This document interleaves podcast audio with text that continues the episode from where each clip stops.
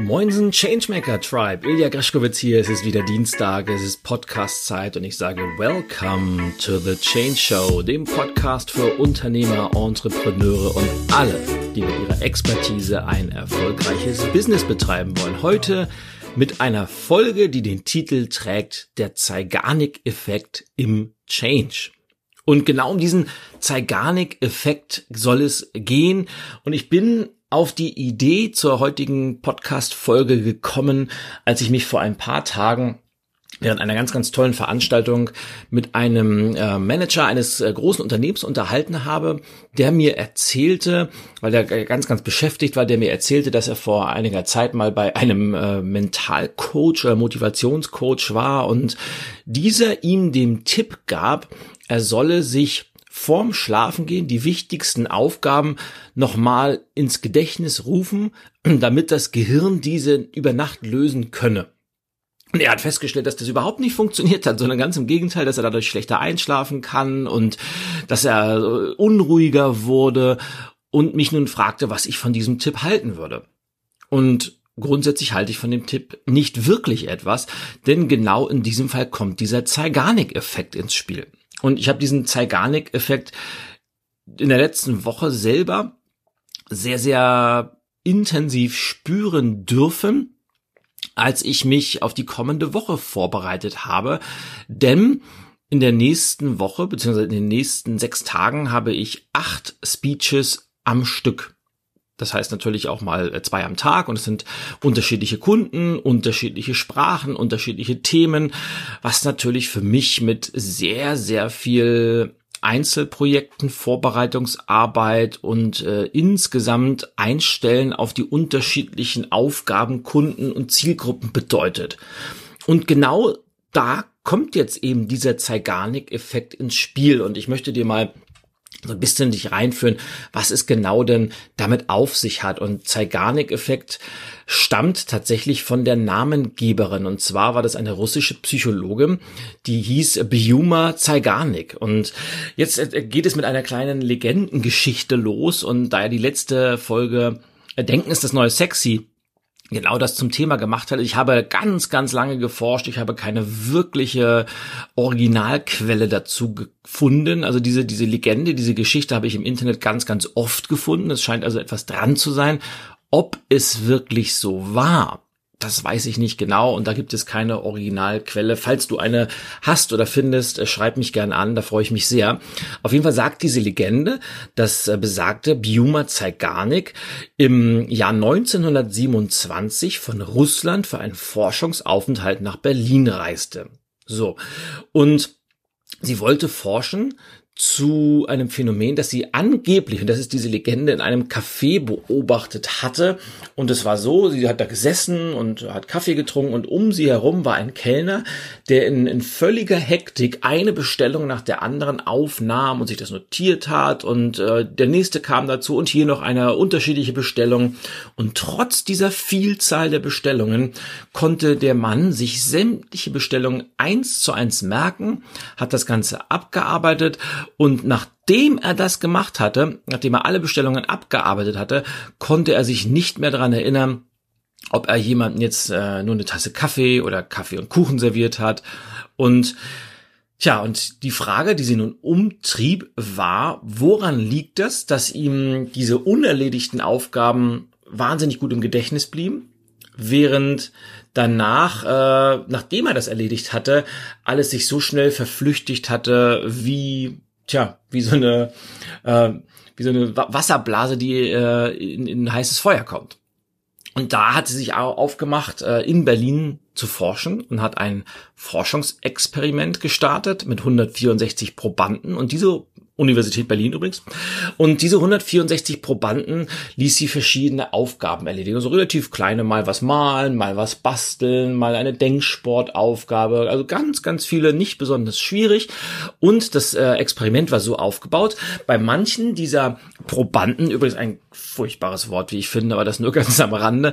Also bei manchen der Menschen, die an diesem Experiment teilgenommen haben, hat sie die Aufgaben mittendrin unterbrochen und andere hat sie die Aufgaben bis zum Endergebnis ausführen lassen.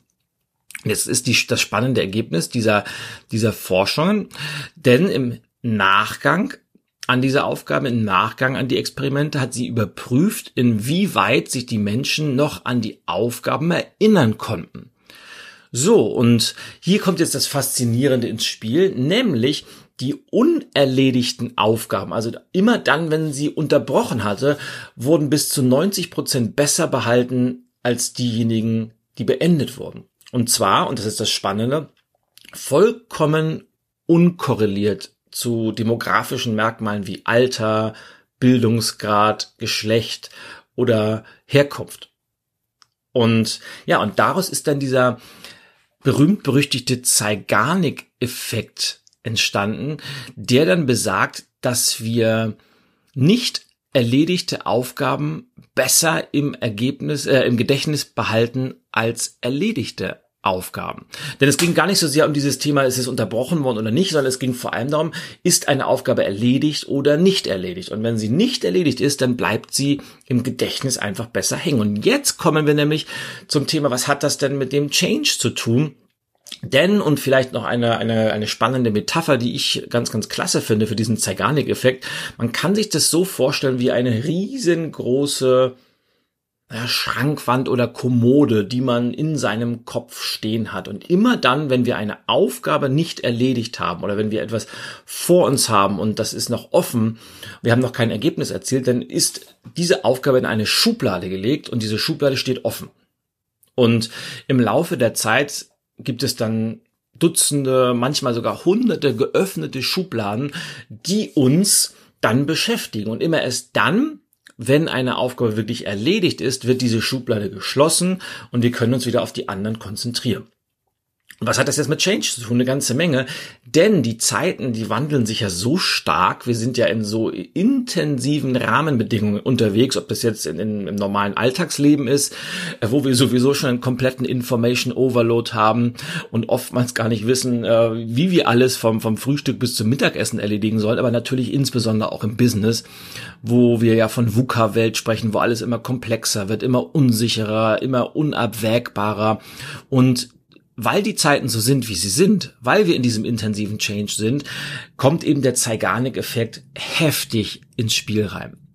Kennst du übrigens auch vom, wenn, wenn du oft Fernsehen guckst und ja, wir mal so, wenn jetzt gerade ist ja die, die letzte Staffel von Game of Thrones läuft gerade und immer am Ende ist ein, ein Cliffhanger, da arbeiten ja sämtliche Serienproduzenten mit immer dann, wenn es am aller, aller, aller spannendsten wird und äh, man weiß gar nicht, wie, wie, wie soll es jetzt weitergehen, dann kommt eine Unterbrechung mit dem Effekt, nämlich dem Zeigarnik-Effekt, dass wir diese Erinnerung so im Kopf behalten und gar nicht rauskriegen, dass wir gar nicht anders können, uns auf das nächste Mal zu freuen und dann wieder einzuschalten, weil wir wissen müssen, wie geht es aus. Und manche Thriller-Autoren nutzen diese Technik einfach, indem sie ganz, ganz kurze Kapitel schreiben und äh, am Ende jedes einzelnen Kapitels immer so einen Cliffhanger einbauen, äh, wo was Spannendes passiert, aber nicht aufgelöst wird, Zeigarnik-Effekt in der Praxis, so dass wir gar nicht drum können, selbst wenn wir hundemüde sind, wir blättern noch eine Seite weiter und fangen das nächste Kapitel an, dann kommt wieder ein Cliffhanger und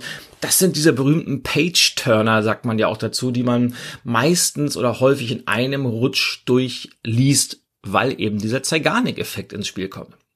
Na, und jetzt komme ich zurück zu meiner kleinen Geschichte vom Anfang, also acht Speeches in sechs Tagen.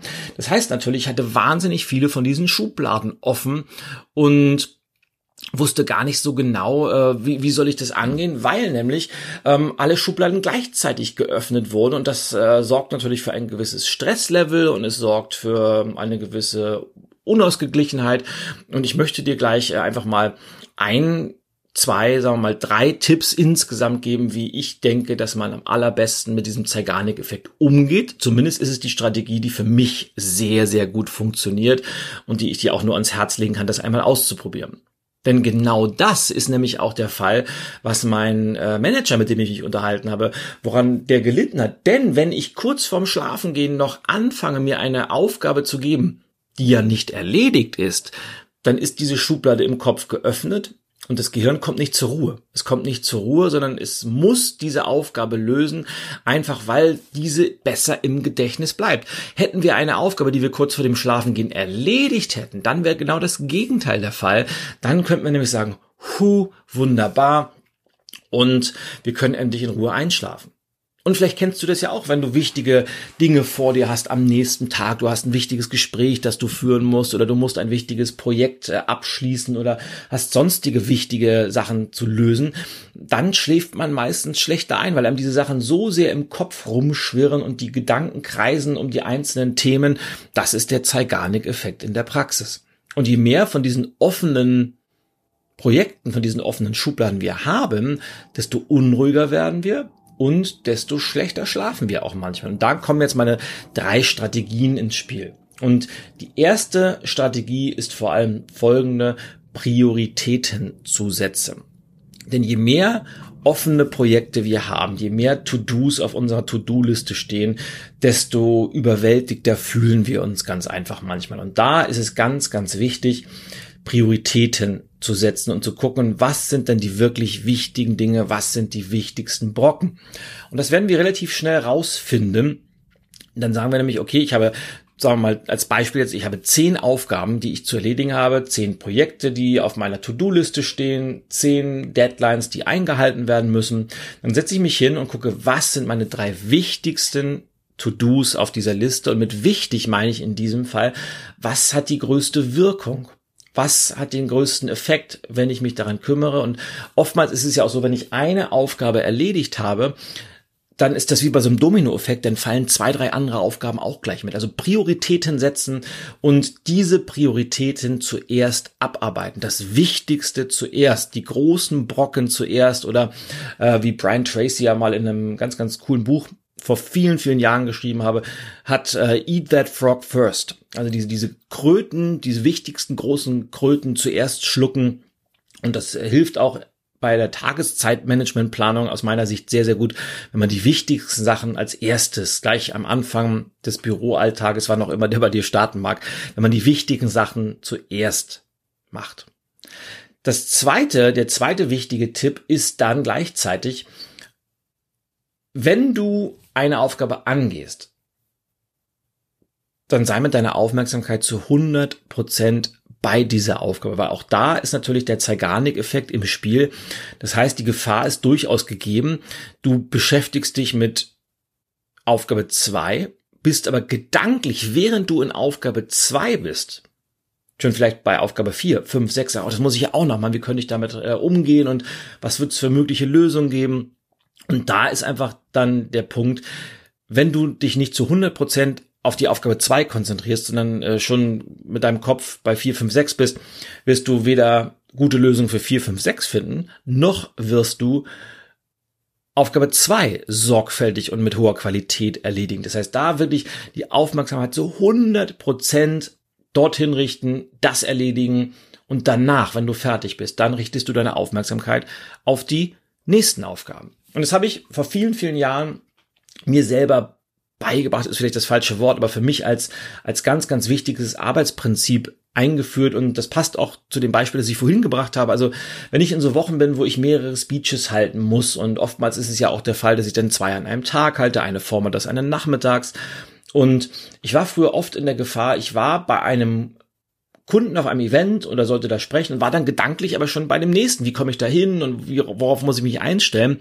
Und das habe ich vor vielen, vielen Jahren komplett geändert, diese Herangehensweise. Das heißt, wenn ich auf einer Veranstaltung bin, bin ich zu 100 Prozent da. Ich konzentriere mich zu 100 Prozent auf die Menschen, die mir zuhören und ich konzentriere mich zu 100 Prozent auf die Botschaften, die ich dort rüberbringen möchte, weil das in dem Moment für mich die absolut höchste Priorität ist, das absolut Wichtigste, weil die Menschen sind entweder gekommen, meinetwegen, oder ich bin gebucht worden, um dort wertvolle Impulse zu setzen, um mit Menschen an Veränderungen zu arbeiten. Und es ist einfach eine, eine Form von nicht nur Respekt, sondern auch Qualitätsanspruch, dort zu 100 Prozent präsent zu sein. Das heißt, das mache ich, bin mit Haut und Haaren, mit Herz und Verstand involviert, Priorität ist gesetzt. Und dann, wenn ich dort fertig bin, sobald ich mit dem Auto oder Taxi oder mit der S-Bahn, wie auch immer ich unterwegs bin, dort mich da auf dem Weg zur nächsten Veranstaltung mache, dann switcht mein Fokus, dann switcht meine Priorität und ich bin mit meiner ganzen Aufmerksamkeit beim nächsten Kunden. Und dort ist wieder das Gleiche. Und genau das Gleiche mache ich mittlerweile auch mit Projekten. Wenn ich mich um ein Projekt kümmere, dann bin ich zu 100 Prozent mit meiner Aufmerksamkeit bei diesem Projekt. Und wenn ich es abgearbeitet habe, dann kümmere ich mich ums nächste. Und das ist einfach ein, eine Strategie, die mir sehr, sehr gut hilft und die ich dir auch nur ans Herz legen kann. Und wenn du sie noch mit Strategie oder Tipp Nummer drei kombinierst, dann wird es sogar noch wirkungsvoller. Das heißt, der, der große Trick ist, sich den Rücken ein wenig frei zu halten und Schubladen zu schließen oder, oder anders die geöffneten Schubladen in diesem Zeigarnik-Effekt, in dieser Metapher mit der Kommode, die zu minimieren. Das kann auf zwei Arten geschehen. Entweder du delegierst offene Aufgaben weiter, entweder an jemand aus deinem Team oder an äh, wer auch immer dich unterstützt. Das hängt natürlich ein wenig von, von deiner Business-Organisation ab, aber Delegation ist sehr, sehr effektiv, denn wenn du eine offene Aufgabe hast und du delegierst sie an einen Menschen, dem du vertraust, dann ist sie bei dir im, äh, ist dir diese Aufgabe zwar nicht abgearbeitet oder vom, vom Ergebnis abgearbeitet, aber sie ist bei dir im Kopf. Psychologisch ist ein Haken dran. Sie ist für dich erledigt, weil du weißt, sie ist in guten Händen, sie wird dort abgearbeitet. Das heißt, delegieren ganz, ganz entscheidend. Und das zweite, Aufgaben zeitlich zurückstellen.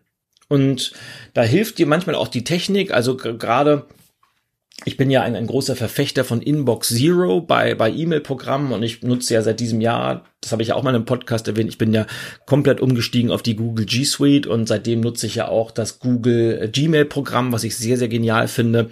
Und in dem Gmail-Programm gibt es eine sehr, sehr coole Funktion, die es auch in, in vielen anderen gibt. Man kann E-Mails zurückstellen, man kann sie snoosen, also wie, wie diese berühmte Snooze-Funktion vom Wecker. Das heißt, ich bekomme eine E-Mail, wo vielleicht eine Aufgabe für mich drin ist. Ich weiß aber, das wird erst in zwei Wochen relevant oder in zweieinhalb Wochen relevant, dann stelle ich diese zurück, weil ich schlage damit dem Zeigarnik-Effekt ein Schnippchen. Wenn diese Aufgabe, diese E-Mail mit irgendeinem To-Do da drin, wenn die jetzt über zweieinhalb Wochen bei mir im E-Mail-Postfach liegen würde, wäre bei mir im Kopf die Schublade geöffnet und ich wüsste, auf unbewusster Ebene, aha, da ist ja noch was, was erledigt werden muss und es bleibt im Hirn, es bleibt im Kopf und es lässt mich unruhig werden.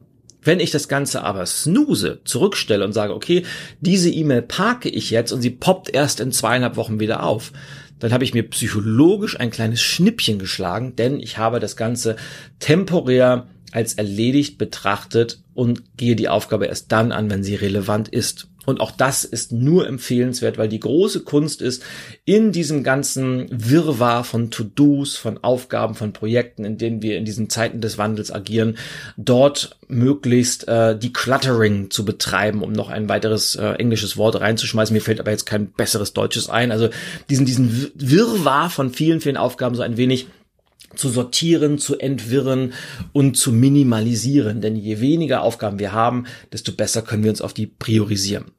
Also Zusammenfassung des Zeigarnik-Effektes.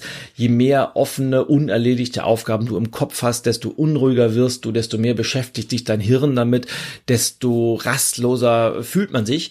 Und deshalb ist es wichtig, diese Schubladen im Kopf zu schließen. Und das kannst du mit drei einfachen Tipps machen. Erstens, Prioritäten setzen. Was ist am wichtigsten und die wichtigsten Dinge als erstes erledigen. Zweitens, wenn du eine Aufgabe ein Projekt oder ein sonstiges To-Do in Angriff nimmst, sei zu 100 Prozent mit deiner Aufmerksamkeit dabei und kümmere dich um die anderen erst, wenn diese Aufgabe erledigt ist. Und das dritte, sorg dafür, möglichst viele offene Aufgaben loszulassen, indem du sie entweder delegierst oder zurückstellst und erst dann zeitlich wieder in Angriff nimmst, wenn es relevant geworden ist. Tja, und ich hoffe, das hilft dir ein wenig mit diesem ganzen To-Do-Wirrwarr, Zeitmanagement-Wirrwarr zurechtzukommen. Das vielleicht nochmal zum Abschluss gesagt. Ich werde ja oftmals gefragt, nach welchem Zeitmanagement-System ich arbeite und ich glaube, oder fällt mir gerade auf, ich denke, das ist so ziemlich mein Zeitmanagement-System, weil ich habe kein klassisches, dieses Getting Things Done, was ja sehr, sehr populär ist und auch super gut funktioniert, nutze ich überhaupt nicht. Das heißt, mein Zeitmanagement ist wirklich priorisieren, Aufmerksamkeit äh, steuern und dann delegieren, zurückstellen. Das, das ist mein Zeitmanagementsystem, mit dem ich seit vielen, vielen Jahren sehr, sehr gut zurechtkomme. Aber das Entscheidende ist wirklich, dass man in der Lage ist, Prioritäten zu setzen. Prioritäten setzen ist das A und O. Tja, und ich hoffe, das war eine für dich wertvolle Podcast-Folge mit dem Zeigarnik-Effekt im Change oder dem Zeigarnik-Effekt auch gerne im Zeitmanagement. Ähm, ich hoffe für dich, dass du damit auch vielleicht eine weitere Schublade in deinem Kopf schließen konntest und das Ganze in den nächsten Tagen und Wochen in die praktische Anwendung bringst. Falls du eine Schublade offen haben solltest, wo schon lange drin steht, ich wollte doch dem Ilja noch eine kleine Rezension bei iTunes geben, dann mach das doch, weil du wirst feststellen, das äh, hilft dir dann auch wieder diese Aufgabe mit einem internen Haken zu versetzen und ich bin total happy und schicke dir hiermit mein großes virtuelles Dankeschön durch den Ether Wobei ich weiß gar nicht mehr, ob man überhaupt noch durch den Äther sagt. Das war dieses klassische Radiosprech. Also ich schicke dir ein großes Dankeschön durch die virtuellen Datenautobahnen, auf denen iTunes und Spotify heute laufen. Weil das sind ja die beiden großen Plattformen, über denen mein Podcast unterwegs ist. Oder wenn du über Android hörst, natürlich auch über irgendeine Android-Plattform. Also vielen, vielen Dank dafür und äh, wir hören und sehen ja uns ja nicht. Wir hören uns in der nächsten Woche wieder, wenn es wieder heißt Welcome to the Change Show mit äh, Ilja Greschkowitz. Und bis dahin sage ich vielen, vielen Dank fürs Zuhören. Bis nächste Woche. Au ja, denn Ilja und Greschkowitz ist für heute over and out.